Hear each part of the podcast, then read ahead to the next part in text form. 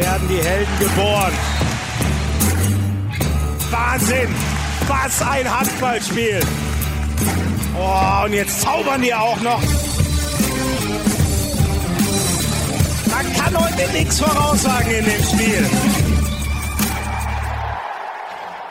Schon wieder eine Sonderfolge. Schon wieder hauen wir an einem eigentlich freien Dienstag eine raus. Das Rewe Final Four hat uns einfach so viel geniale Gespräche beschert, dass wir nochmal einen extra im Petto haben. Herzlich willkommen zur Folge 8 von Hand aufs Harz. Mein Name ist Florian Schmidt-Sommerfeld, bin Handballkommentator bei Sky, in kurz heiße ich Schmiso und bin weiterhin Host dieses Podcasts des offiziellen Podcasts der DKB Handball Bundesliga. Christian Prokop ist unser heutiger Gast. Ich finde, das ist einer der eine unfassbar spannende Vita hat. Mit die spannendste im deutschen Handball, finde ich, kann man wirklich so sagen. Er musste früh seine aktive Karriere beenden. Bei einem Tempo-Gegenstoß hat sie ihn übel erwischt und die Knieverletzung, die darauf folgte, die hat ja, auf Dauer dafür gesorgt, dass er einfach nicht mehr weiter Handball spielen konnte. Er hat alles versucht, sich die Oberschenkel brechen lassen, auf Linkshänder umgeschult, wirklich alles reingelegt. Es hat am Ende nicht gereicht, dass die Karriere noch lange weitergehen konnte. Ich finde eine Wahnsinnsgeschichte, die er uns ausführlich erzählt hat, wie das damals war und was er alles versucht hat. Ihr kennt ihn natürlich vor allem als den deutschen Bundestrainer. Wir haben über die WM 2019, die ja sehr erfolgreich war, nochmal gesprochen. Vor allem aber auch über die EM 2018, sein erstes Turnier, was ja ziemlich, man muss es so sagen, in die Hose gegangen ist. Und äh, er hat das, was darauf folgte, eine Hetzjagd genannt bei uns im Podcast. Man hat schon gemerkt, wie ihn das ähm, wirklich mitgenommen hat, dass das Wunden hinterlassen hat, aber er hat auch viel Positives daraus ziehen können. Ähm, er hat, es hat ihn persönlich vorangebracht. Das erklärt er uns in diesem Podcast. Er gibt auch offen zu, er hat einige Fehler damals gemacht, als er noch ganz frisch Bundestrainer war. Zum Beispiel zu wenig Gespräche mit den Spielern geführt und zeigt auf, was er heute anders macht, warum das äh, bei der WM 2019 dann auch deutlich besser gelaufen ist und die Stimmung inzwischen eine ganz andere ist. Ganz besonders spannend fand ich, ähm, ganz zum Schluss dieses Podcasts äh, spreche ich mit ihm über sein Verhältnis zu Uwe Gensheimer. Auch das wurde ja viel beschrieben, kritisiert, wie auch immer. EM 2018 für beide sehr schwierig. Und äh, Christian Prokop erklärt ausführlich, wie die beiden wieder zueinander gefunden haben und warum das damals zwischen Kapitän und Trainer bei der EM 2018 noch so schwierig war. Mein Gott, genug der Vorrede. Ich finde, es ist ein tolles Gespräch geworden, in dem Christian Prokop uns echt richtig spannende Einblicke gibt. Ich wünsche euch viel Spaß mit Folge 8 von Hand aufs Harz mit dem Bundestrainer, mit Christian Prokop. Rewe Final Four haben wir jetzt intensiv äh, abgearbeitet. Ähm, wir haben aber jetzt hier noch eine Aufzeichnung. Wir machen noch mal einen Zeitsprung zurück. Sitzen jetzt hier in den Katakomben der Barclaycard Arena und zwar kurz vor dem Finale zum Rewe Final Four. Und neben mir sitzt, ich würde sagen, man kann es schon sagen, der wichtigste Mann im deutschen Handball, Christian Prokop. Ich freue mich sehr. Hallo, das ist eine nette Begrüßung. ja, aber oder? Der, der, deutsche Bundestrainer ist doch der wichtigste Mann im deutschen Handball. Oder greife ich da zu hoch? Ich glaube, da greifst du ein bisschen zu hoch. Ist eine wichtige Position. Die muss gut ausgefüllt sein. Das haben wir, ähm, oder das wissen wir seit Jahren. Aber da gibt es ganz viele wichtige Positionen im Handball. Ähm, wie, wie wann, wann realisiert man das denn eigentlich so? Inzwischen ist es ja schon eine ganze Weile, dass du Bundestrainer bist. Äh, macht man sich das eigentlich irgendwann mal bewusst, dass man da einen Riesenschritt geschafft hat, dieses Amt zu bekleiden? Ha, da bin ich nicht so der Typ für, der sich da ähm, darüber schmücken möchte oder sich damit irgendwie so hinterfragt, ob das jetzt ein riesen Karriereschritt ist. Und ähm, ich meine, wenn man das macht, was soll ich dann danach noch machen als Steigerung? Ja. Äh, und alles ist irgendwo endlich. Also dementsprechend, ähm, nein, möchte ich einfach da äh, eine tolle Zeit haben, ähm, was richtig Gutes erreichen, vor allen Dingen einen tollen deutschen Handball spielen lassen. Das sind eher so die Ziele, die man da, worüber man nachdenkt.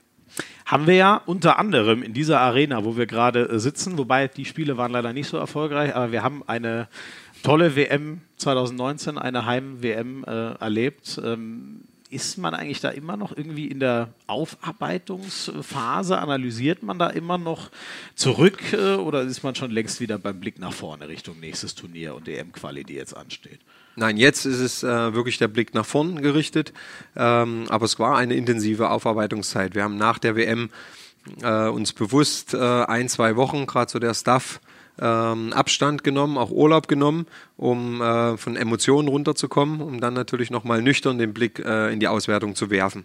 Und die haben wir sehr detailliert gemacht mit äh, verschiedenen ähm, Analysen der Vorbereitung, was haben wir uns alles als Ziele gesteckt, wie, äh, welche Maßnahmen haben wir ergriffen vor der WM, dann natürlich die WM selber, die zehn Spiele äh, selber, die einen unterschiedlichen Charakter hatten, Vorrunde Berlin, Hauptrunde Köln, Finalrunde dann ähm, und dann kam es äh, zu wichtigen Schlüssen und äh, die wurden der Mannschaft vorgestellt in Verbindung mit dem äh, nächsten wichtigen anderthalb Jahresplan, nämlich bis Tokio zu schauen.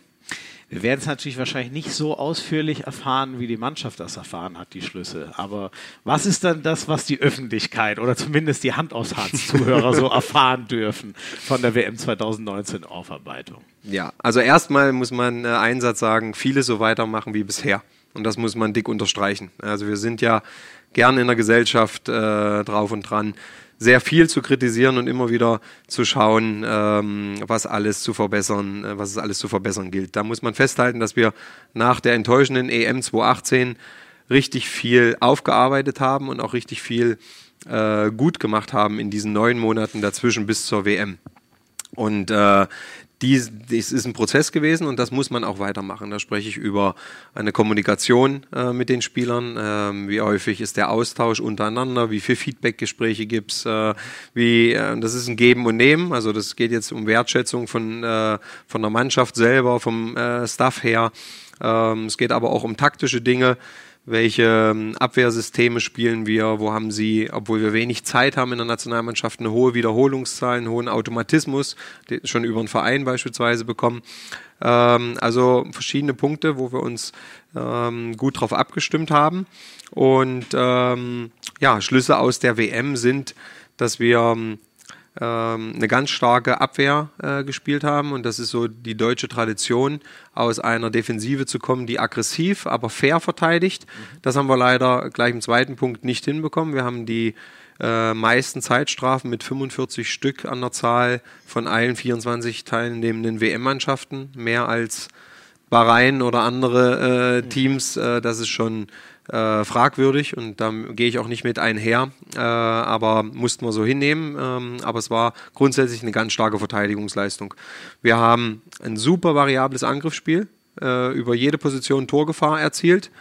Ähm, und wir haben einen richtig starken Rückzug gehabt. Mhm. Das Wichtigste finde ich, dass wir als Mannschaft geschlossen aufgetreten sind, dass wir das Publikum hinter uns gebracht haben.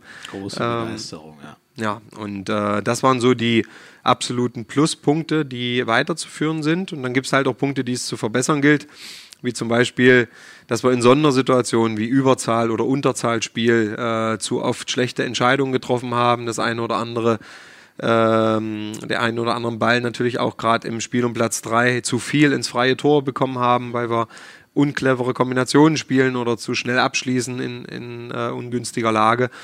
Und wir müssen uns ankreiden, dass wir vom Tempospiel her noch einen Tick mehr Mut äh, draufpacken müssen, noch häufiger in den Abschluss, noch häufiger in die Wiederholungszahl äh, gehen müssen.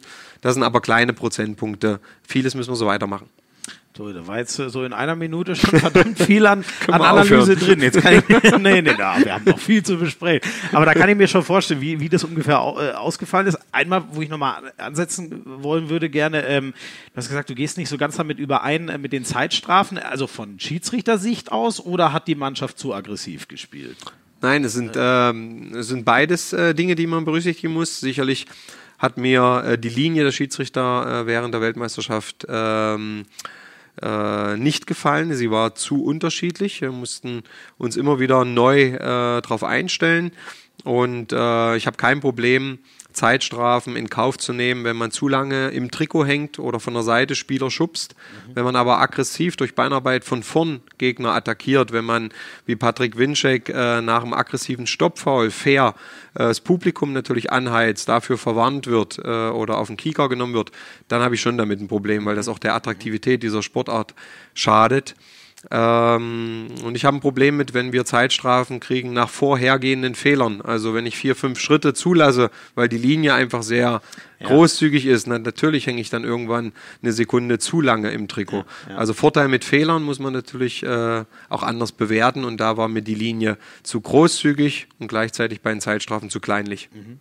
Ähm, äh, das äh, ausbaufähige, nenne ich es mal, Tempospiel, ähm, das ist, glaube ich, so eine Sache, ähm, neben den vielen positiven wo man sich so gefragt hat, äh, warum geht da nicht noch mehr? Äh, was sind da die Punkte? Wie, wie kann man ins Tempospiel? Hat das nur mit Selbstbewusstsein oder es auch, sich auch in den Kopf rufen? Oder wo sind da die Ansatzpunkte, dass wir sagen, wir kriegen noch ein besseres Tempospiel hin?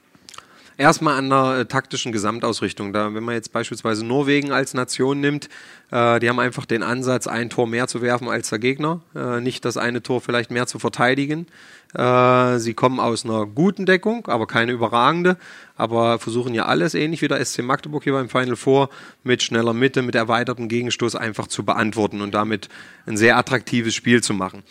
Ähm, wenn wir uns anschauen, haben wir natürlich mit äh, Hendrik Pekeler, mit Patrick Winczek, mit äh, Yannick Kohlbacher drei Kreisläufer häufig in der Abwehr stehen, mhm. zumal auch noch Finn Lemke dort verteidigt. Also äh, Spieler, wo wir schon äh, zwei Spezialistenwechsel des Öfteren äh, durchführen müssen. Und dementsprechend ist das Grundtempo schon mal langsamer als bei einer anderen Nation. Ähm, äh, das ist das eine. Das kann man taktisch auffangen, indem man in der Abwehr vielleicht den Schwächeren spielen lässt, der aber im Angriff oder in der Spielfeldüberquerung schneller ist. Mhm. Ähm, und der andere Punkt ist natürlich Psyche, die du ansprichst, dass man äh, gerade in engen Spielen ähm, ja signifikant bei uns gemerkt hat, dass das Tempospiel um 50 Prozent runterging mhm. äh, gegenüber Spielen wie gegen Brasilien oder gegen Island oder Spanien, wo wir sagen wir nicht so den Druck hatten, wo wir vielleicht mit drei, vier Toren schon weg waren, dann spielt sich natürlich leichter. Aber es ist unentschieden gegen Kroatien, gegen Frankreich, ähm, gegen Russland. Äh, es ist ein sehr enges Spiel. Dann merkt man, dass wir äh, sehr viel Verantwortung für den Ball haben und lieber ruhig aufbauen wollen. Mhm. Also es wird eine mentale Entwicklung notwendig sein, äh, um ein, zwei Tempotore mehr zu machen und es wird eine taktische Anpassung notwendig sein. Mhm. Ähm in, müssen vielleicht noch ein bisschen weiter zurück in, äh, in Leipzig äh, hast du damals äh, eine, eine, sehr interessante und überragend funktionierende Abwehrformation hingestellt. Ähm, bei der EM 2018 mit der deutschen Nationalmannschaft hat das Gefühl, die Mannschaft fremdelt noch so ein bisschen mit dem System. Wie zufrieden aus dieser, weil die Abwehr eben so dieser riesen Grundpfeiler der Spielstruktur ist, ähm, wie zufrieden mit der Entwicklung, was, was die Abwehrarbeit 2019 angeht? Ja, bin ich mega zufrieden. Äh, können wir alle sein. Ähm, auch wenn im Leistungssport sicherlich das Wort zufrieden immer so ein kleines Unwort ist Gefahr mit Makel hat, ja. und Gefahr hat, wie du sagst. Ähm, aber ähm, in einer Weltstandsanalyse verglichen mit Dänemark, mit Norwegen, mit Frankreich oder Spanien haben wir äh, mit die variabelste Deckung gespielt. Äh, wir spielen eine 6-0-Abwehr, die kompakt äh, die stärksten Blockwerte hat äh, von allen Nationen. Und da ist gerade Peke, da ist gerade Bam Bam äh, ganz weit vorn. Mhm. wir können aber auch in der, aus der 6-0 im System switchen und spielen mit dem offensiven Innenblock, spielen mit dem offensiven Halbverteidiger gegen die Kamem beispielsweise als äh, Shootingstar von Franzosen. Ja. Äh, also wir sind innerhalb der 6-0 flexibel und gleichzeitig haben wir, und das war ein ganz großer äh, Trumpf, die 3-2-1-Abwehr ähm, ja, ausgerichtet am THW Kiel ähm, für uns als Nationalmannschaft übernommen und ähm, haben da beispielsweise auch die Möglichkeit in einer Überzahlabwehr, wenn der Gegner den Torhüter rausnimmt, den sechsten Feldspieler bringt und wir aber nicht diese sechs Pässe Zeitspiel aus warten, aussitzen ja. wollen, sondern ja. wir machen einfach Druck auf den Gegner und ja. äh, beschäftigen ihn, dann ist das eine klasse Sache gewesen. Also diese Kombination 3-2-1, 6-0 und auch innerhalb der 6-0 nochmal zu variieren, hat keine andere Nation so gemacht. Wenn wir sportlich nochmal einen Strich drunter machen, insgesamt unter die äh, WM 2019, es ist ein vierter Platz am Ende. Ähm, ich glaube, im Halbfinale, da war es eine relativ klare Sache, dass äh, ähm, kleine Finale war dann einfach maximal unglücklich. Was machen wir jetzt mit diesem vierten Platz? War das das äh, Minimalziel? Können wir damit zufrieden sein? Ist das ein echter Erfolg? Äh, wie werten wir das jetzt? Ja, also für uns äh, ist es ein, äh, ist es, ist es ein großer Erfolg, ähm, weil wir müssen nun mal sehen, dass wir zum einen zwei Hauptziele hatten. Zum einen wollten wir in der fußballfreien Zeit diese Zeit einfach nutzen, breiten Deutschland zu zeigen, wie geil diese Sportart ist. Äh, was da für Jungs auf dem Parkett stehen, die füreinander einstehen, fighten und trotz vieler Widrigkeiten, ob das Verletzungen sind, ob das Schiedsrichterentscheidungen sind, ob das Rückstände sind, immer wieder gekämpft haben, immer wieder ähm, alle äh, Leute mitgenommen haben.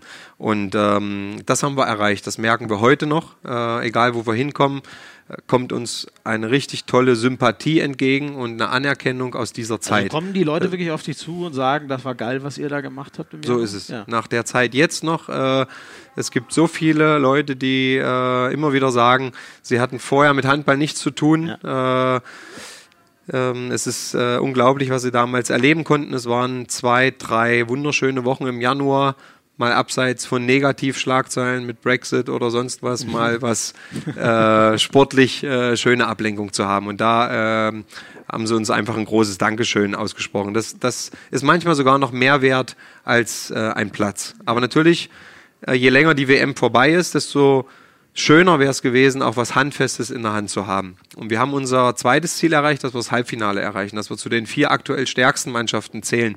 Und das dürfen wir uns auch selbstbewusst zählen, weil äh, wir einfach eine Vor- und Hauptrundengruppe hatte, hatten, die EM-Niveau äh, hatte. Also wir haben nicht eine Auslosung gehabt, ja. die, äh, sagen wir mal, fünf äh, Spiele im Ansatz wie vielleicht bei uns Korea zugelassen hat, äh, sondern Korea war das einzigste Spiel, was wir klar gewinnen mussten. Alle anderen Spiele, das hat auch Brasilien gezeigt, dass sie über eine sehr gute Mannschaft verfügen. Mhm. Ob das dann äh, Frankreich, Russland, Kroatien war, Spanien war, diese Mannschaften, Island haben wir alle hinter uns gelassen. Mhm. Ähm, also das ist mehr als verdient, dieser, dieser vierte Platz. Äh, am Ende, auch nach der Analyse, sind es wirklich bittere Kleinigkeiten, auch im Halbfinale, ähm, um nicht den ganz großen Wurf geschafft zu haben. Mhm. Das ist jetzt auch sehr ärgerlich. Aber das soll uns halt jetzt auch schärfen mhm. äh, für unseren anderthalb Jahresplan mit einer starken EM und natürlich mit dem Hauptziel Tokio, mit dem größten Sportereignis für jeden Sportler, das erfolgreich zu spielen. Wenn wir noch bevor wir nach vorne schauen, dann Richtung Tokio und DM-Quali, kann man es auf irgendwas runterbrechen? Was ist das, äh, danach fragt man als Journalist immer so gerne, ich stelle jetzt mal diese platte Frage, was ist denn das, das eine Ding, was uns noch fehlt, dass wir vielleicht zum Beispiel Norwegen dann auch noch geschlagen hätten? Ist das so ein Spieler wie Sargosen oder können wir da in der Ausrichtung noch was anderes machen oder wenn du es dir einfach herzaubern könntest, was würdest du dir wünschen, um zu sagen, wenn ich das noch gehabt hätte, hätte ich Norwegen auch noch geschlagen? Ja, ähm, wir müssen leider in dem Spiel Norwegen sagen oder allgemein in den letzten beiden Spielen, dass uns etwas die Struktur im Angriff verloren gegangen ist. So, jetzt kann ich es mir leicht machen und auf Martin Strobel den Ausfall, äh, den, den Ausfall zurückweisen. Ähm, was mit Sicherheit ein Grund ist in so kurzer Zeit, ähm, dass nicht alles danach perfekt läuft. Beispielsweise das Unterzahlspiel. Wir kriegen mit Martin kein einziges Tor ins leere Tor in der Vor- oder äh, in der Vorrunde, ähm, wo einfach äh, das gut angezogen wurde. Das machen wir ein bisschen zu naiv in den letzten beiden Spielen. Aber grundsätzlich muss man sehen, dass wir ähm, gerade im Angriff nicht mehr die Durchschlagskraft, nicht mehr diese Rückraumkanoniere in Szene setzen konnten. Also Steffen Feeth als Beispiel hat eine super äh, super sechs Spiele hingeliefert, äh, hat Berlin hervorragend gespielt nach, nach schwierigen Vereinszeit, ja. hat äh, dann nochmal gegen Island sich da äh, durchgekämpft, wurde auf äh, härteste Weise immer wieder gefault, äh, habe ich heute noch im Kopf die Szenen. Und ähm, hat dann aber immer mehr mit äh, der Verletzung zu kämpfen gehabt, dort äh, nochmal stabil rauszukommen. Das waren dann, äh, wenn man Steffen Weinhold noch dazu nimmt, äh, mit Martin Strobel, Steffen Feeth, eigentlich unsere erste Aufbaureihe, die uns durch Berlin getragen hat, die dann ähm, in Hamburg nicht mehr so stand. Mhm. Wir betonen das aber, dass wir auch über die Breite kommen äh, und haben da einen Ticken schlechter gespielt im Angriff, ein Ticken zu viele leichte Stürmerfouls ähm, und Passfehler äh, reingehauen. Und dann muss man sagen, dass ähm, das Spiel leider auch von beiden Unparteiischen geprägt wurde, äh, so dass wir uns haben abbringen lassen. Das erste Mal in diesem, in diesem äh, Turnier von unserer, von unserem eigenen Fokus. Mhm. Das war immer wichtig, dass wir versuchen, die Fans zwar aufzusaugen und das mitzunehmen, aber vor allen Dingen auf unsere 40 mal 20 Meter, auf unseren Raum Handball zu gucken. Mhm. Und das in so einem besonderen Spiel war das extrem wichtig. Und das haben wir in dem Spiel leider nicht so geschafft. Dort haben wir uns mit vielen Entscheidungen schwer getan, gemeckert, äh, uns ablenken lassen. Und dann war es so, wie du am Anfang gesagt hast, es, es schien so, als wenn wir noch ewig spielen können und wir gewinnen das Spiel nicht. Äh, Im Nachgang äh, ver, verwischt das so ein bisschen. Wir sind in der 57. Minute zwei Tore im Rückstand und äh, haben äh, Norwegen am Zeitspiel. Äh, wenn wir den Ball erobern, hätten wir die letzte Chance, dann noch in die Verlängerung zu kommen. Am Ende machen wir auf und es ist dann ein extrem hohes Ergebnis, was aber nicht im Spielverlauf widerspiegelt wenn du eine Wurffalle dann stellst und so, ne? Das Mehrfach. kann halt mal, da halt mal schief gehen. Aber jetzt, äh, das heißt, äh, äh, jetzt bin ich ein bisschen ins Leere gelaufen mit der Frage. Jetzt haben wir nochmal eine schöne Analyse von diesem Halbfinale, aber gibt es nicht das, das eine Ding, ist das nicht so leicht zu beantworten, was wir noch brauchen, den einen Spieler oder, oder Verletzungs, äh, weniger Verletzungspech oder was ist es, was uns das nächste Mal wieder in ein Finale tragen könnte?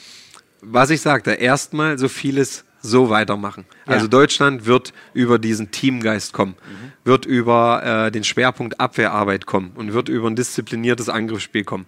Mhm. Ähm, natürlich würde sich keiner gegen einen Spieler eines Formates von Sander Sargosen äh, wehren, wo ich mich tierisch freue, dass der 2020 ja. in, die, in die HBL äh, stößt. Aber ähm, dieser Spieler ist nicht in Aussicht. Und ja, wir haben individuell nicht die Klasse dieses genannten Spielers oder eines äh, Mikkel Hansens oder eines ähm, ja, anderen Dänen, äh, kann man einige aufzählen, wie Rasmus Lauge, die sicherlich sehr konstant Top-Leistungen bringen.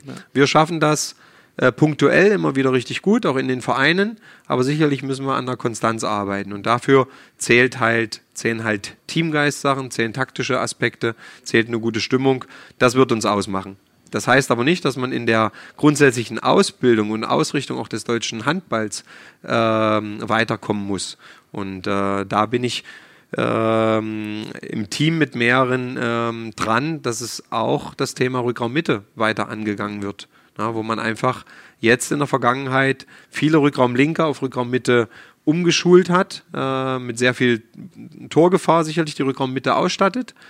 Aber es halt auch sein kann, dass etwas an äh, Kreativität, an Geschwindigkeit, ähm, an ähm, ja, Passschnelligkeit einfach und Einsatz der Nebenleute ähm, abhanden kommt. Und, Dieses äh, klassische Spielmachertum, was Martin Strobel so, ne Spiellenkertum vielleicht in dem Fall. Ja. Ganz genau. Also auch, dass äh, bei unseren Sichtungen kleinere Leute, auch Spätentwickler, äh, nicht abgeschrieben werden, sondern die Chance mhm. kriegen, einfach länger in dem Elite-Förderprogramm und äh, länger in einem Handball-Förderprogramm aufzutauchen.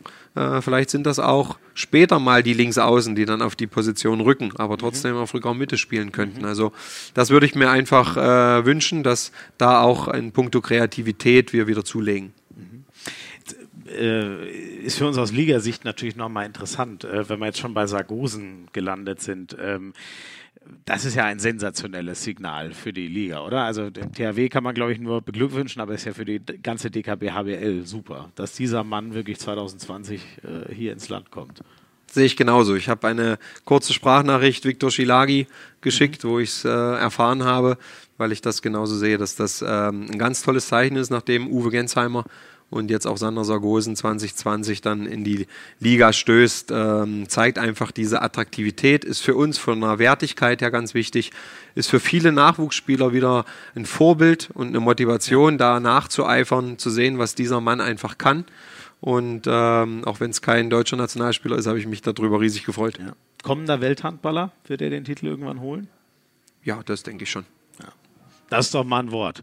Ähm, schauen wir noch mal auf die, äh, oder schauen wir erstmal auf, auf einen anderen Wechsel. Ähm, Franz Semper, einer unserer aussichtsreichsten, vielleicht der, oder man sagt jetzt, wo er nach äh, Flensburg geht, ja auch im Sommer 2020, ähm, ähm, der, der Glandorf-Nachfolger. So wird es jetzt ein bisschen diese Geschichte geschrieben, was ja auch irgendwo äh, logisch ist. Ähm, guter Schritt für Franz Semper, danach nach Flensburg zu gehen in anderthalb Jahren?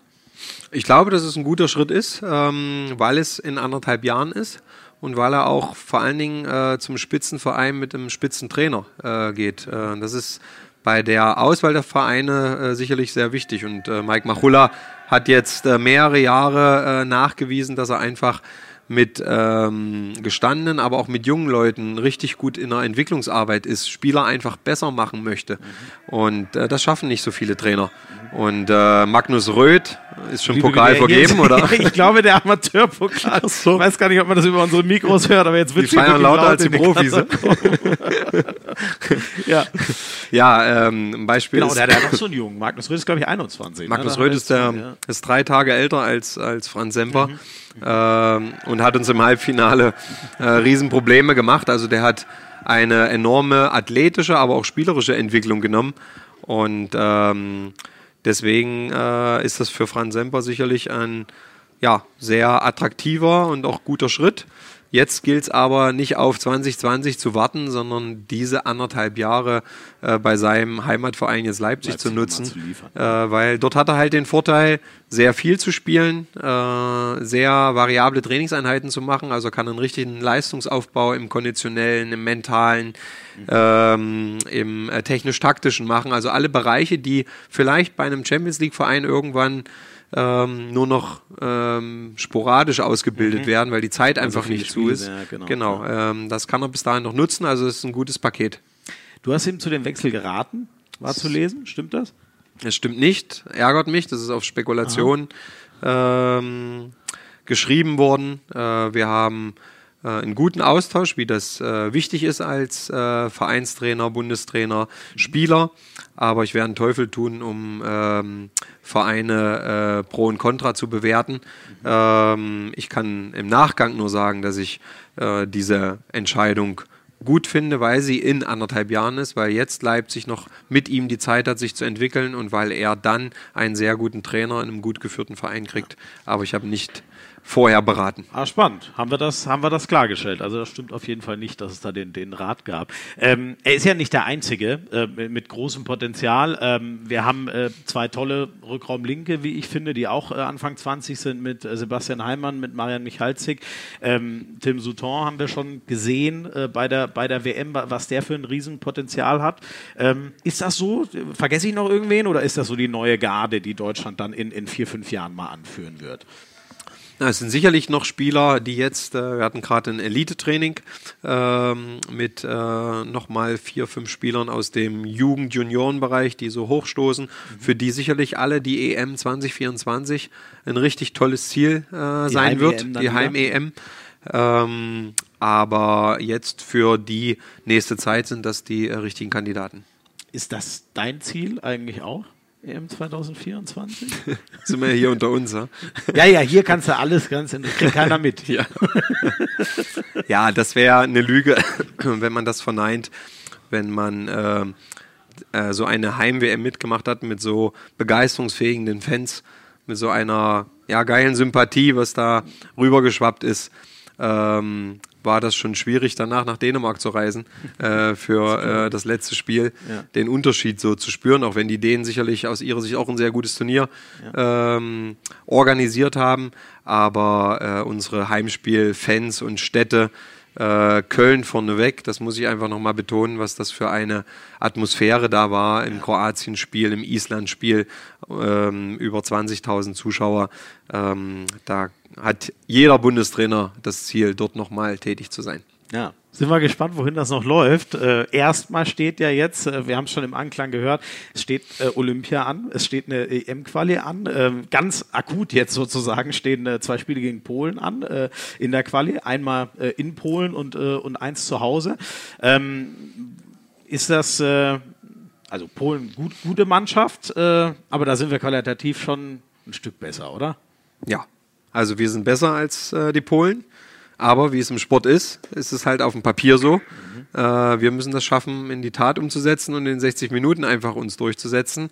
das auswärts beim stärksten Gruppengegner, bei einer Mannschaft, die für uns ein bisschen unbeschriebenes Blatt liefert, weil sie vor kurzem einen Trainerwechsel hatten, weil sie ebenfalls, ähm, wie wir in Deutschland, so aus einem 28-Mann-Kader äh, groß variieren. Also es sind immer wieder unterschiedlichste Leute, mhm. die dort äh, zum Einsatz kommen. Aber eine sehr junge Mannschaft, die auf Tempo setzt. Also mhm. man muss gut abschließen, man muss äh, mit hohem Einsatz zurücklaufen. Mhm. Und für uns ist die Herausforderung nach so einem tollen Pokalwochenende mhm. äh, am Montag, dem Empfang bei unserer Bundeskanzlerin, äh, heiß zu sein, alles dafür zu tun, am Mittwoch mit vollster Konzentration unsere Leistung dort zu bringen. Gott, das habe ich gar nicht. Äh, die Bundeskanzlerin empfängt. Siehst du, da ist wieder was an mir vorbeigegangen. Ist das äh, nochmal wegen der, der, der Heim-WM oder wie kam das? Ah, okay. Nochmal ein, so ein, so ein, ist das so, wie nennt man das denn? So, so ein Dank oder Staatsempfang oder schieß mich tot, um nochmal die Leistung zu würdigen. Genau so. Und das äh, finde ich ebenfalls eine richtig äh, geile Sache oder eine tolle Sache. Ja dass die Bundeskanzlerin uns ehrt, obwohl wir keine Medaille bekommen haben, ja. sondern aufgrund dieser Art und Weise und was wir für eine Zeit, dann äh, kurze Zeit im Land dann auch beschert haben. Ich glaube, gerade so gesellschaftlich gesehen, und darum geht es ja, wenn die Politiker einladen, äh, ist es ja, glaube ich, haben wir ja schon, oder haben ja auch viele gesagt, ne, da ist die Bedeutung ja auch nochmal, das ist ja eigentlich egal, ob du Gold oder Vierter wirst oder was weiß ich. Die gesellschaftliche Bedeutung dieses Turniers ist ja, glaube ich, allen klar geworden. Deswegen ja wahrscheinlich auch diese Einladung trotz ohne Medaille, ne? Das stimmt, aber trotzdem muss ich es ja erstmal machen. Und ähm, ich weiß jetzt nicht, wie viel Viertplatzierte Platzierte sie ins Bundeskanzlerin ja, einge stimmt, eingeladen hat, ja. aber das ist für uns äh, eine enorme Wertschätzung. Ähm, wie gesagt, nochmal eine kleine Ablenkung in dem Moment und äh, dann kommt die Reise nach Polen mhm. und dann äh, wollen wir performen und da sein. Wir kehren gleich zurück zum Handball. Ein kurzes Päuschen, dann geht's weiter. Dann widmen wir uns dem Menschen Christian Prokop noch ein bisschen intensiver. Du hast selber eine, wie soll ich das sagen, sehr, sehr spannende äh, Karriere, ähm, die das, das, kann, man, kann man sich kaum vorstellen. Also eine Knieverletzung hat es ja, glaube ich, am Ende und die Folgen davon hat es beendet.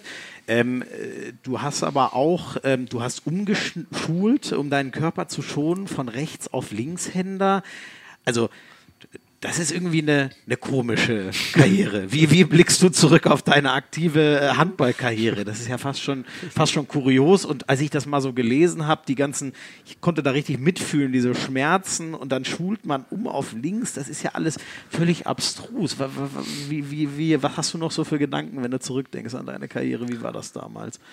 dass ich es immer noch genau so nochmal machen würde, äh, weil ich einfach alles versucht habe, um äh, so lange wie möglich Handball zu spielen. Und ähm, ja, diese Begeisterung für diese Sportart so groß ist, dass ich äh, der Wahrheit nicht ins Auge blicken wollte und sagen wollte, das äh, kannst, das, das gibt's doch nicht, dass das jetzt vorbei ist. Mhm. Es waren mehrere Knieverletzungen, aber aufgrund eines Knorpelschadens, der 1999 bei, bei einem äh, B-Länderspiel ähm, passiert ist. Und dann hat das Ganze drei Jahre immer wieder mit Operationen, immer wieder mit äh, Herankämpfen, äh, Spielen, Trainieren, wieder Operationen, einfach so einen relativ schmerzhaften Leidensweg genommen. Und äh, als vierte Operation, und das war die letzte, habe ich mir einfach gesetzt, jetzt äh, setze ich alles nochmal auf eine Karte, ähm, mache so eine Art oder Umstellungsosteotomie heißt das. Also da wird der Oberschenkelknochen um 9 Grad von einem leichten X-Bein zu einem leichten O-Bein gebogen und damit wird die Belastungsachse im Knie verändert. Und ähm, das hört sich natürlich schlimmer an, als was es ist. Äh, es ist eine Narkose, man schläft. Also man merkt nicht, äh, wenn man Sachen wie jetzt liest, da wird dem im Oberschenkelknochen gebrochen. Na klar hört ja, sich so das äh, nämlich gelesen. furchtbar mir, an. Mir ist ganz anders geworden, ehrlich gesagt. Ja, ähm, die Schmerzen sind dann beim Aufwachen und sicherlich, wenn 9 Grad eine Belastungsstatik verändert wird, dass dann Sehnen und Bänder und Kapseln und das ganze Gewebe äh, eine gewisse Zeit braucht, dass das alles angepasst äh, ist. Aber das ist kein Riesending, sonst hätte es der Arzt nicht gemacht, sondern es ähm, war eher ein Riesending, dass es nicht bei einem Leistungssportler durchgeführt werden sollte, sondern das macht man für einen normalen Hausgebrauch. Wenn man äh, nicht mehr schmerzfrei Rasen mähen kann oder andere Dinge machen kann, dann äh, sollte man so eine Art Umstellungsosteotomie machen. Aber für den Leistungssport war das neu. Das habe ich ähm, aber durchführen lassen wollen. Ähm, und das ist auch bis heute die richtige Entscheidung, weil ich einfach ähm, toi toi toi kein künstliches Kniegelenk mhm. brauche, obwohl das Ach, sehr das schnell. wäre eventuell auf dich zugekommen, sonst ohne Ganz genau. Ah, okay. Wäre, ja. war schon sehr runtergeritten, das Knie im Inneren, vom Knorpel und Meniskus war nichts mehr da, es war nur noch Knochen auf Knochen oh. und dementsprechend war das äh, wirklich eine, eine gute äh, Operationsmethode aber es war das linke Knie und als Rechtshänder äh, bin ich halt immer im 1-1 im Training, immer im Sprungwurf über das linke Knie gesprungen. Und das macht mich ja kaputt, diese Wiederholungszahl zweimal am Tag oder äh, sechsmal in der Woche, je nachdem, wie man es dosiert. Und da habe ich gesagt, muss es noch eine andere Möglichkeit geben, dass ich weiter erste Bundesliga äh, spielen kann. Und ja. das, äh, da ich sagen wir mal, ein bisschen Erfahrung mit der äh, linken Wurfhand hatte, weil wir ja in der ehemaligen DDR sehr viel Trainingseinheiten auch komplett mit links durchgeführt haben. So, Einfach okay. in der Jugend war das so äh, Standard. Mhm. Äh, ist da immer noch mal ja, von Nervenzellen wahrscheinlich was übrig geblieben, mhm. sodass ich mich nicht dumm angestellt habe, ein gutes äh, Grundniveau hatte. Ja, und dann habe ich äh, schnell äh, schon nach der Operation mit äh, Alltagssachen Sachen wie äh, Suppe löffeln oder das Brot schmieren mit der linken Hand, mache ich bis heute aha, noch. Aha. Äh, Tischtennis spielen, äh, Tennis spielen, Bowling spielen, alles solche Sachen, also von klein zu groß erarbeitet mit der linken Hand. Dann irgendwann angefangen links zu werfen, mhm. mit rechts abzuspringen. Mhm. Und das Schöne war, dass man dann immer noch mit rechts werfen konnte. Mhm. Ja, und dann kam also als Überraschungsmoment, das manchmal ganz genau. Reinnehmen, ja. ja. also man hätte ja Mitte spielen können und ja. zu beiden Seiten eigentlich zur Hand geht. Ja. Also es ist ja kaum Stimmt. was gegen die Hand, es ist ja. eigentlich immer zur Wurfhand, wo man eine gute Stärke hat, eine gute Exklusivität entwickeln kann. Ähm, der Plan ging dann auf, dass ich irgendwann zu meinem damaligen Verein GWD Minden in die erste Bundesliga zurückgekehrt bin und mich witzigerweise dann bei den Positionswürfen nicht auf Rückraum links angestellt habe, sondern auf Rückraum rechts. Mhm. Nicht hinter Aaron Zirk und Frank von Bern, die damals mhm. die Mitspieler waren, sondern hinter Moritz Schepsmeier und Blaso Lisesic, die äh, 2001, 2002 in Minden gespielt haben. Ja. Und die schon alle verdutzt geguckt. Und dann kam auch ein gutes Fund raus. Gefühlt so 70, 80 Prozent ja. von der Wurfhand. Ja. Aber das reicht. Wie gesagt, man kann ja mit der anderen Hand noch werfen. Ähm, und dann äh, muss man leider sagen, dass trotzdem immer wieder Wasser, Flüssigkeit ins Knie reingekommen mhm. ist. Und dann musste ich halt der Wahrheit ins Auge blicken, dass es nicht mehr geht. Der Vorteil daran war, ich habe dann eine Trainerkarriere äh, danach begonnen und äh, viele fallen ja vielleicht danach zurück, wenn was taktisch nicht läuft, dass sie Spielertrainer machen. Aber diese Option gab es für mich nie mehr. Ich musste mich immer durchkämpfen, weil ähm, die Spielerseite einfach erledigt war. Mit äh, 24 war das, oder? Mit 24 habe ich als Trainer begonnen, aber mit 22 ist das Knie dann durch gewesen und es kam zur Sportinvalidität.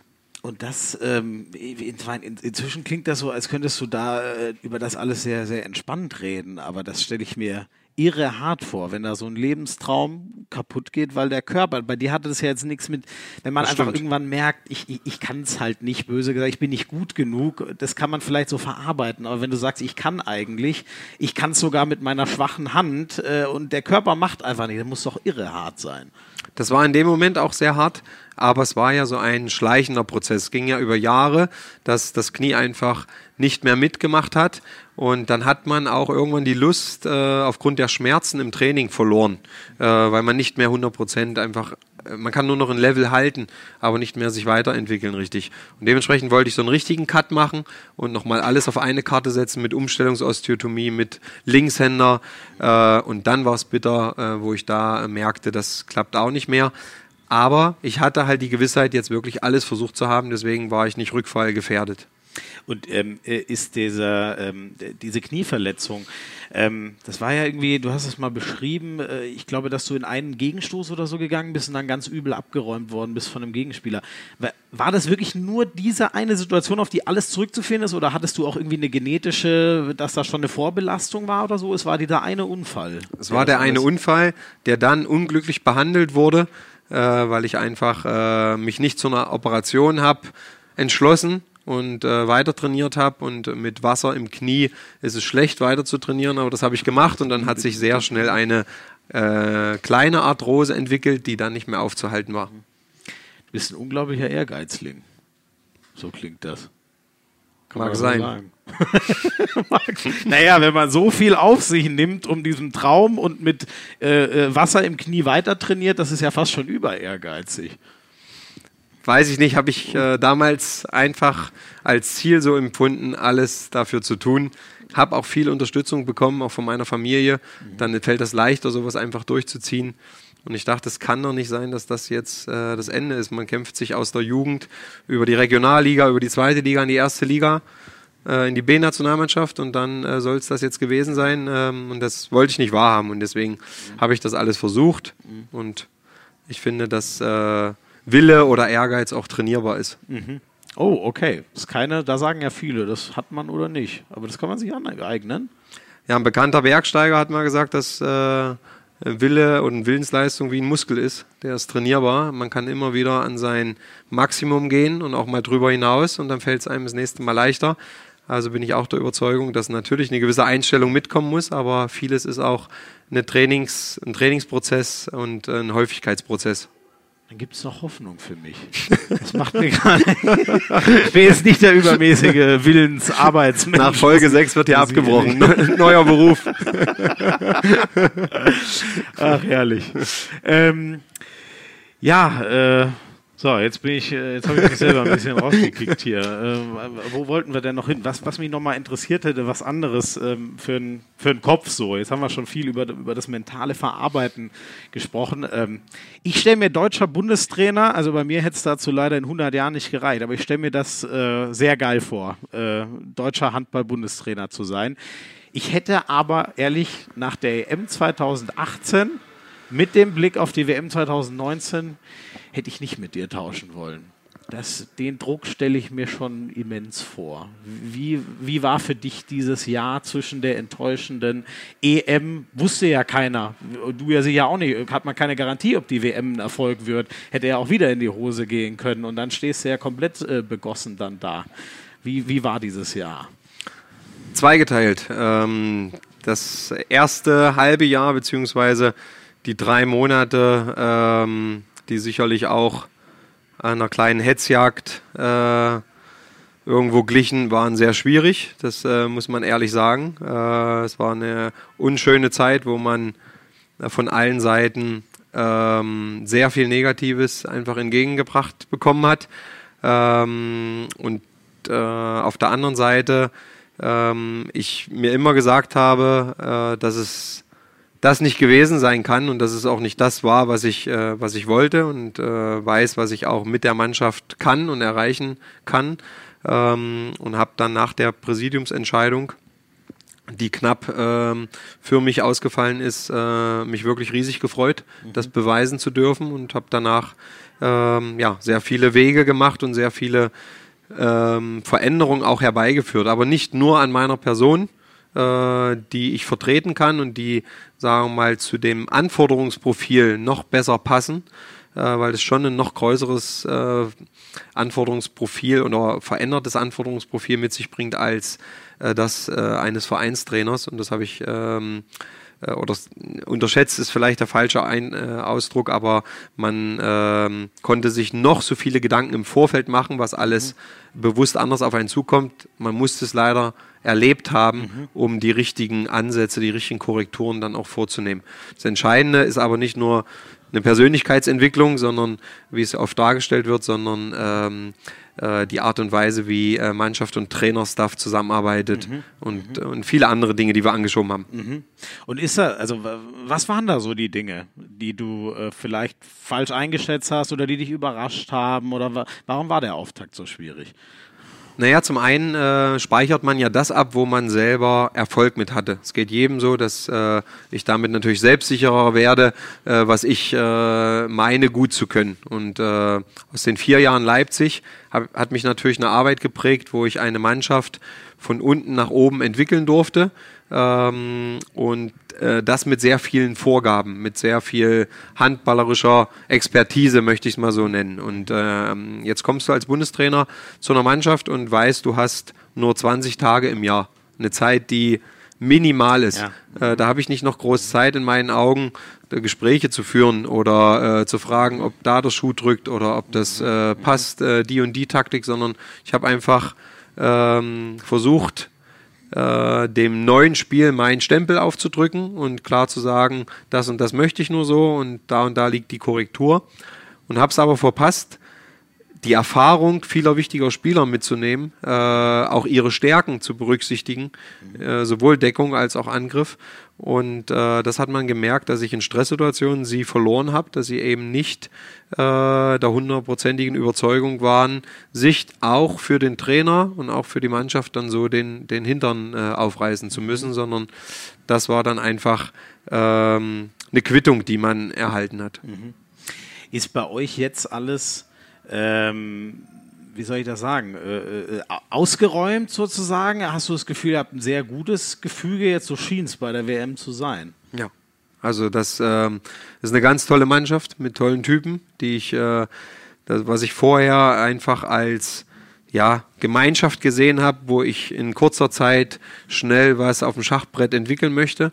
Aber es ist halt viel mehr. Ähm, vor allen Dingen diese Zwischenzeiten, zwischen diesen Lehrgängen. Wenn man sich vorstellt, wir haben 20 Tage, das ist halt nichts in dem Jahr. Äh, jetzt haben wir noch 18 Tage für das gesamte Jahr 2019 zur Verfügung. Und da sind immer wieder Quali-Spiele mit einbezogen. Ist es einfach wichtig, diese Zwischenzeiten zu nutzen, also zu den Spielern zu reisen, in den Austausch zu kommen. Bei dem einen ist das mehr äh, über ein Video, bei den anderen ist es mehr Telefon oder mhm. mal WhatsApp oder E-Mail, verschiedenste Sachen. Ähm, aber auch Teamsachen zusammenzumachen, auch taktische Konzepte anhand der Vereinsstärken weiterzuentwickeln. Also ein bisschen einen runderen Blick für alles zu haben. Ähm, das sind so verschiedene Dinge, die uns einfach mehr Vertrauen äh, bringen und auch eine bessere Ausgangsgrundstimmung.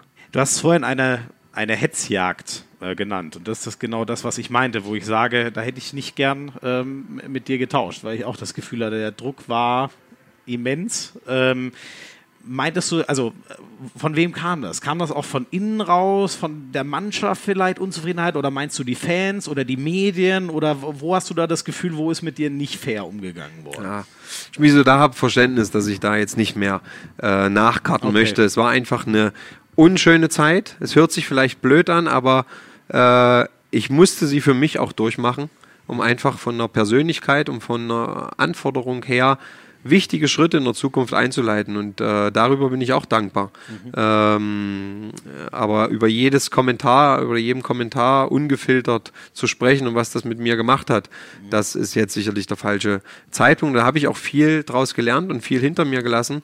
Äh, beispielsweise zum WM-Turnier immer wieder auch ähm, mir Zeit genommen, pro Tag eine Stunde Sport zu machen, äh, Sauna mal zu machen, äh, auch wenn man vielleicht noch zwei Frankreich-Videos zu schneiden hat oder noch zwei Einzelgespräche oder einen Pressetermin noch durchzuführen hat. Trotzdem habe ich mir das bewusst gesetzt und ähm, ich habe vieles Positive auch mit rausgenommen, wo ich auch selbst im Spiel um Platz drei, für mich hätte das Turnier noch eine Woche länger gehen können. Ich hatte noch genug äh, innere, innere Energie und äh, das war sicherlich vor einem Jahr ganz anders. Mhm. Ähm, Gab es denn diese, ähm, man hat ja, man hat ja die abstrusesten Dinge gehört, dass ähm, wenn, wenn du Bundestrainer bleibst, wenn diese Präsidiumsentscheidung so ausfällt, dann wird es da Rücktritte geben, das ist ja alles nicht so gekommen. Also gab es da mal wirklich, äh, gab es da intern so Querelen, wo man sagen könnte, da standen wirklich Sachen spitz auf Knopf oder ist das alles nur von außen erfunden oder aufgebauscht worden? Nein, es ist äh, mit Sicherheit beides. Äh, es ist überall ein Stück Wahrheit dran. Es ist auf der einen Seite äh, übertrieben dargestellt worden. Es wurde nie was ähm, Verteidigendes gesagt, sondern immer wieder ähm, der nächste Artikel noch einen hinten dran gehangen. Der vorhergehende Artikel wurde aber nicht gekürzt, sondern es wurde ja immer länger, dieser Rattenschwanz, was alles schlimm läuft und falsch läuft. Ähm, deswegen äh, ist das auf der einen Seite viel zu aufgebauscht worden und sicherlich glaubt man irgendwann das auch, wenn das ein halbes Jahr lang geht, gefühlt und, äh, und keiner stellt was richtig. Ähm, dafür ist es nun mal keine Vereinsmannschaft, wo man sich jeden Tag sieht und daran arbeiten kann, sondern es ist einfach abgehakt und danach wird da nur in der Öffentlichkeit nur noch drüber diskutiert. Das ist schade. Du kannst nichts korrigieren. Du ne? kannst nichts korrigieren, erst in einem Jahr wieder. Das ist der Nachteil dieses Berufes.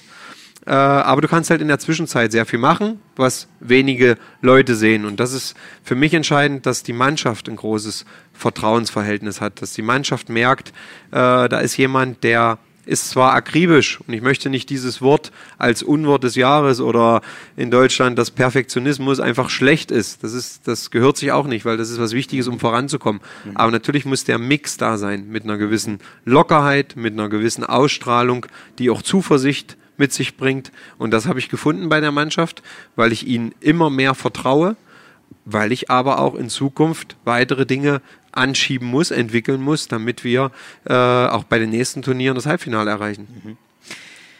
Ein, ein Verhältnis äh, zu einem Spieler sozusagen würde mich nochmal interessieren. Das war mein absoluter Lieblingsmoment äh, von der WM äh, nach dem Kroatien-Spiel, als der Halbfinaleinzug äh, klar ist. Dieser, äh, dieser Moment, als, als Uwe Gensheimer dich an der Tür da in den Katakomben äh, erschreckt. Ich glaube, es hat direkt jeder vor, vor, vor Augen. Und äh, ihr umarmt euch dann so herzlich, also du bist erstmal völlig erschrocken, dann umarmst du ihn so herzlich. Ich glaube, es hat jeder diese Szene äh, vor Augen. Äh, da hatte ich das Gefühl, weil über euer Verhältnis ist ja auch viel gesagt worden. Äh, da hatte ich das Gefühl, ihr habt so einen richtigen spätesten Star zusammengefunden, einen, einen Frieden geschaffen, wenn auch immer, ich weiß ja nicht, was davor war, aber falls mal einen Krieg in Anführungszeichen gegeben haben sollte, das sah sehr innig aus, du mit Uwe Gensheimer. Ja, nein, also es ist natürlich einmal im Erfolgsfall immer äh, vieles auch leichter. Und das war eine schwer, äh, schwierige Zeit, auch für Uwe als Kapitän 2018. Es kam ein neuer Trainer, den sie kennenlernen mussten, der erstmal ganz andere Videositzungen vielleicht macht, einen anderen Tagesplan aufstellt, äh, als ihr Vorgänger äh, auch noch aus dem Vertrag rausgekauft wurde. Was ist das überhaupt für ein äh, Trainer? Also das war, waren viele Unwegsamkeiten und viele unerfahrene Dinge. Äh, und dazu lief es dann selber nicht gut bei ihm äh, in der Turnierleistung. Und er hatte aber noch die Aufgabe, die Mannschaft irgendwo im Gleichgewicht zu halten, äh, wo dann aber vielleicht eine Missbalance mit mir war. Und dementsprechend war das eine sehr schwierige äh, Situation für ihn. Und äh, er hat äh, genauso einen hohen Anteil, dass wir ähm, vom Inneren sehr motiviert sind, dass wir als Mannschaft weiterkommen wollen und dass er äh, sie zusammenhält. Und das hat uns ja oder das merkt man in der Szene auch, dass wir einfach, dass das ein gereinigendes äh, Gewitter gab und dass ja. es, äh, dass wir in die gleiche Richtung gehen. Und Uwe hat eine sensationelle WM gespielt, also nicht nur als effektiver Linksaußen und Siebenmeterschütze, sondern auch wie er uns mitgenommen hat, als Mannschaft, wie er das Publikum mitgenommen hat. Ähm, da ist äh, alles im Reinen und äh, da freue ich mich einfach auf, auf geniale Momente weiter mit ihm. Ja. Aber reinigendes Gewitter, also das ist das, man kann schon sagen, davor, es war. Natürlich mussten wir zwischen euch. Ja, aber es war nie so schlimm, wie es dargestellt wurde. Ja. Das muss man halt auch rauskehren. Ja. Ähm, aber ähm, die offenen Worte und äh, das halt nicht einmal, sondern äh, zu vielen Terminen, zu Lehrgängen zwischendurch ist der Kontakt einfach wichtig und es wird auch in Zukunft Dinge geben, wo man unterschiedlicher Meinung ist und am Ende muss ich es und habe ich es trotzdem zu entscheiden, weil dafür bin ich nun mal Bundestrainer mhm. und muss auch den Kopf hinhalten, wenn es nicht läuft. Mhm. Ähm, und habe auch irgendeine Idee von einem, von einem Handballspiel. Aber äh, gerade in dieser kurzen Zeit möchte ich umso mehr diese Spieler äh, von ihrem Erfahrungsschatz her ein, einbeziehen und möchte auch eine große gegenseitige Wertschätzung. Ich wünsche viel Erfolg dabei. Schade, ist schon vorbei, ja. ja aber, aber das Finale jetzt, kommt. Ja, genau. Jetzt müssen wir, wir müssen es jetzt ins Finale. Das Revel Final Four, da kann ich den Bundestrainer kommen in Teufelsküche. Wenn ich die jetzt noch länger, jetzt haben wir eh schon ein bisschen überzogen. Christian Burkhoff, vielen, vielen Dank. Es hat mir echt eine Menge Spaß gemacht, eine Menge spannender Einblicke. Ich glaube, ein paar Sachen konnten wir auch mal richtig rücken und äh, wir hören uns sicher mal wieder in Hand aufs Harz, ist so mein Gefühl. Vielen Dank, Schmiso. Danke Alles Gute. Dir. So, und an euch, ihr wisst, wie das ist. Bleibt dran, abonniert das Zeug. Ich sage ja immer wieder das Gleiche. Schreibt uns, was euch gefällt, was euch nicht gefällt und so weiter. Bleibt einfach dran bei Hand aufs Harz. Man kann heute nichts voraussagen in dem Spiel.